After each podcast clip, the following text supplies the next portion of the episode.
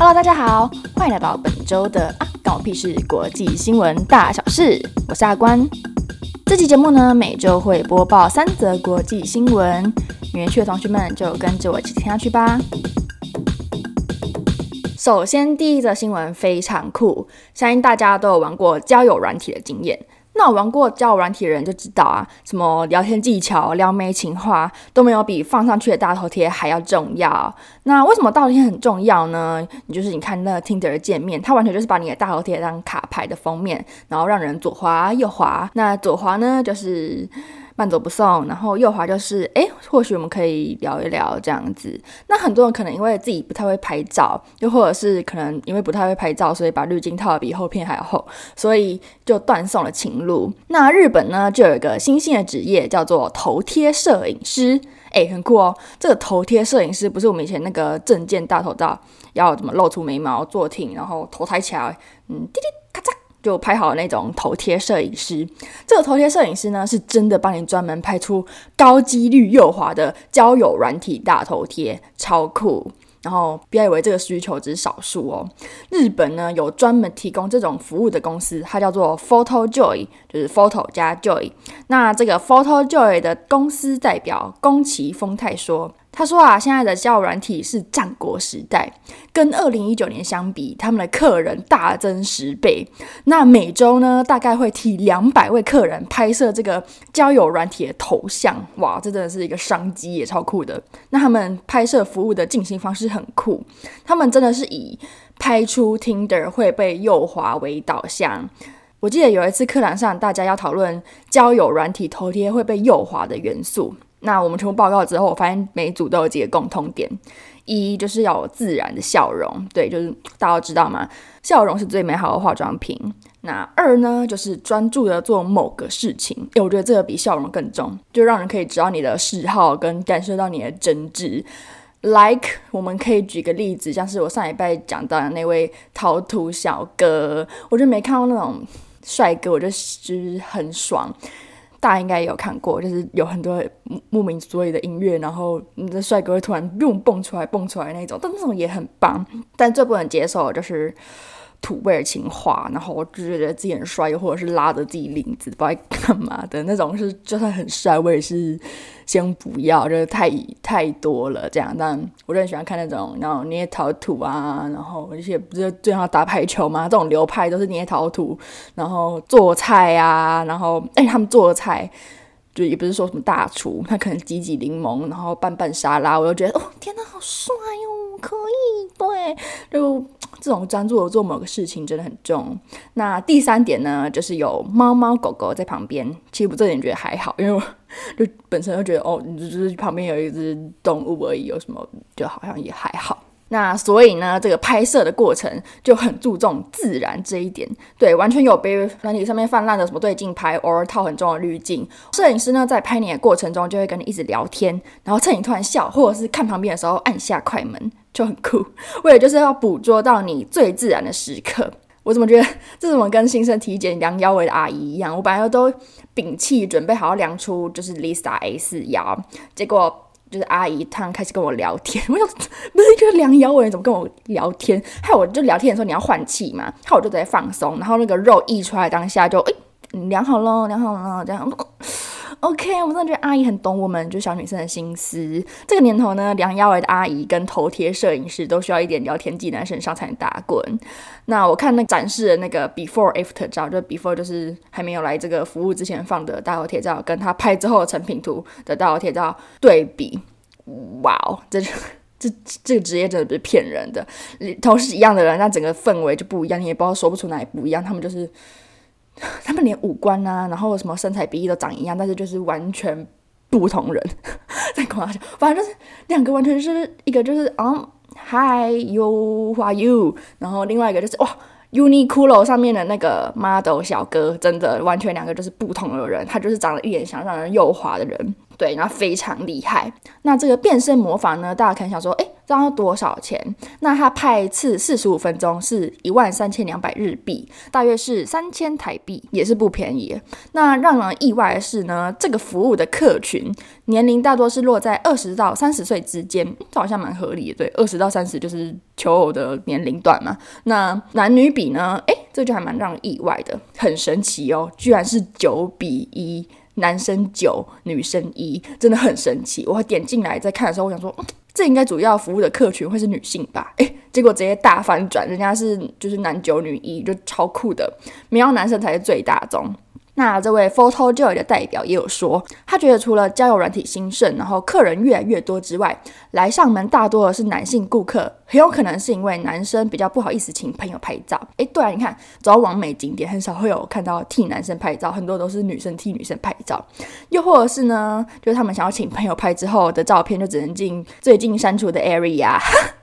对，想一想，这行九比一突然 make sense，超合理。那大家可能觉得，诶，这种换另外一种大头贴会差很多吗？只是一张照片也会差很多吗？有一位二十三岁的男性顾客就说，他换头贴前一个月就只有四到五个 like，然后也没有邀约。换了头贴之后，诶，摇身一变，五天就有十个 like，一周就有两次约会，这根本就是改运好吗？桃花大放送，效果超显著。那我也蛮好奇，就是在台湾会不会？大家也会对这种服务有兴趣，又或者是觉得就没差，只是一张照片。我自己个人是觉得，如果真的有朝一日会被拍到这种照片的话，我绝对把它物尽其用，拍出来照片我就是 apply 到各大的社交媒体，什么如果任何人看到我都是长那样的姿势跟那个色调，我会把它物尽其用。那如果就是桃花真的是因此大开，偶尔就是财源广进的话，那我就会大拍个六百万张。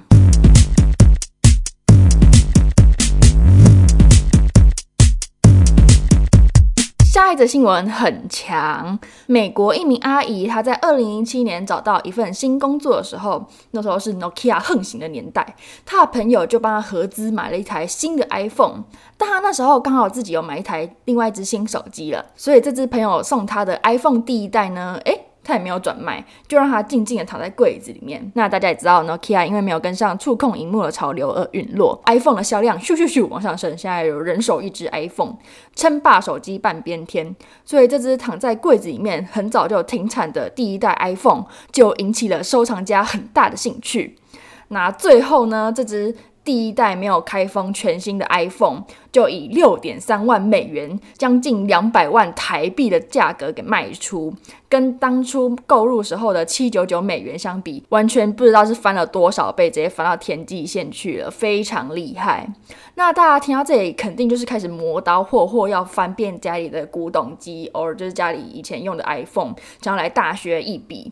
那收购古董的专家就说了，他说啊，这种老 Coco 的手机就是要这种全新未开封。第一代才有它的价值在，不然的话你就是在卖废铁而已。对，他没那么说，我只是把它翻成白话文，所以大家可以先不用翻遍家里。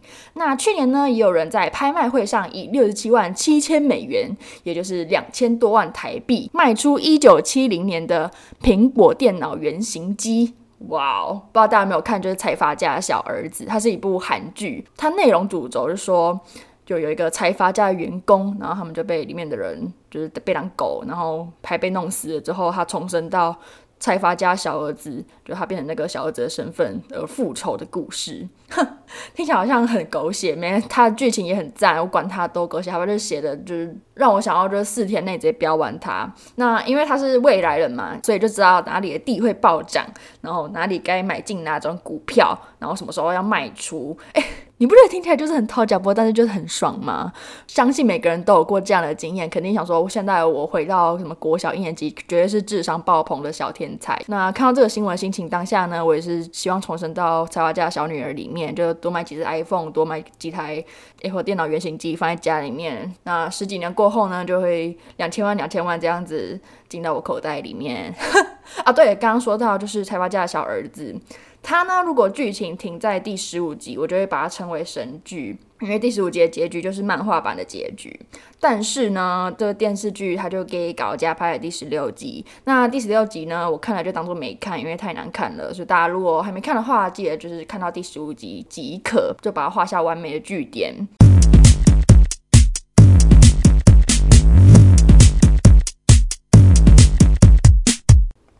那最后一则新闻来到威尼斯。小时候我最想去的国家就是荷兰跟威尼斯。那荷兰呢，是因为郁金香就很漂亮，那时候我家里就会有月历，然后它上面就有一个很大的图，然后它郁金香就摆的真的非常漂亮，然后后面还有一个很大的风车，就整个那种香气都飘到我的鼻孔里面了。而且我小时候很喜欢看那个欧洲文学，那欧洲文学的女主角人设呢，永远也不是永远啊，就大部分都会是。红发绿眼，然后脸上会有可爱的雀斑，对，就感觉很想去荷兰见见女主角们，想要就是小威尼斯，就哎，你看人家连小威尼斯都长那么漂亮，我就觉得到真正威尼斯肯定就是。哦，坐在华丽的船，然后飘在河上，感觉就很惬意，然后也很有活力。那最近呢，我们的水都威尼斯居然破天荒干涸了。对，然后我看那个画面，它干涸的威尼斯运河直接幻灭，只剩一条黑黑凹凸不平的混凝土。要把它跟印象里面的华丽水都给连接起来，是一件非常困难的事情。它真的，一条就是 Excuse me，这是什么东西？那在威尼斯当船夫的人，他也说这是他当船夫二十八年以来第一次遇到的情形。虽然说啊，这个运河本来就是会因为月亮的周期会有涨潮退潮的情形，但连续干枯快一个月是见都没见过。那也是因为这样呢，许多的船因为水位下降，所以被卡在泥浆中，只能等待下一次涨潮才可以把它们给弄出来。那有些河川呢，还有一些水。就它还有仅存一些薄薄的水，然后就会有载客人的船在上面划。那看那个画面，那个水位也是有够，真是有够 low，真有够少的可怜。要是我是坐在船上的旅客呢，大概就会一直担心，会不会搁浅呐？是会我等一下要走路这样子。那也因为船跟码头呢，因为水位太低，距离差太多，所以游客要搭船的话，也只能走到另外遥远的街口去搭船。害我想到，就是我考完学测的时候，跟师长就发疯，到底哪两个高中生会在大早上跑去日月潭跟山里溪玩，到底有谁？那因为那时候呢，刚好是就中部大干旱期，可能只有中部人很有感。那时候我们台中还就是分区限水，非常什么一三五什么的哪里哪里限水，然后二四六哪个区哪个区限水。但那时候经过大甲溪呢，就是秃的，他们就是很愿意展现他们美丽的杂草跟石头。那我们去日月潭也一样，真的看了个寂寞。我们骑我们骑一个，它就是主打什么浮在水上的。脚踏车步道没有，我们就是观赏杂草跟美丽的石头，水超少，根本有些地方根本就是秃的，而且天气超烂，那时候阴天还飘雨。然后，但是想起来，其实那天也很好玩，对，连这种去哪都不是重点，连这种老人行程也玩的跟丽宝乐园一样好玩。诶，这样丽宝乐园有很好玩吗？没有呢，就是。旅游的意义不是去哪，而是跟谁去。对，那回到我们威尼斯，很有趣的是，威尼斯一直以来都在跟全球暖化、水位上升造成陆地面积缩小的问题搏斗。没想到呢，居然来了一回干涸。你想，怎么突然反常？对，那他们也是很少遇到这种情形，所以他们也在积极的在想出这个应对的办法。那有一个被采访到的威尼斯的酒店业者，他也是。蛮靠背的，哎，对，也不能说靠背，他就是很乐观。他很乐观的说呢，嗯，这种干涸，哎，是不是就让游客有了参观水下纪念碑的机会了？说的真好，对，应该跟他学习这种乐观的精神。那其实也不是走威尼斯面临这种干旱的问题，今年整个欧洲大陆都因为高气压的长时间笼罩，所以各地呢都有这种干旱的现象。像是德国的柏林，就因为这样，有十几艘二战的船舰呢，就在多瑙河重见天日。罗马也有两千年历史的桥梁，就这样出现在台伯河的表面。那西班牙有一个水下村庄，也在多年后重现人间。天呐，历史系、考古系狂喜！那在德国的易北河的饥饿之石，也这样浮出来了。那这易北河的饥饿之石，它上面用德文刻着。看到我就哭泣吧！救命！这个警语有够可怕，你知道吗？大家，大家随手关灯、刷牙、洗碗，不要让水一直流。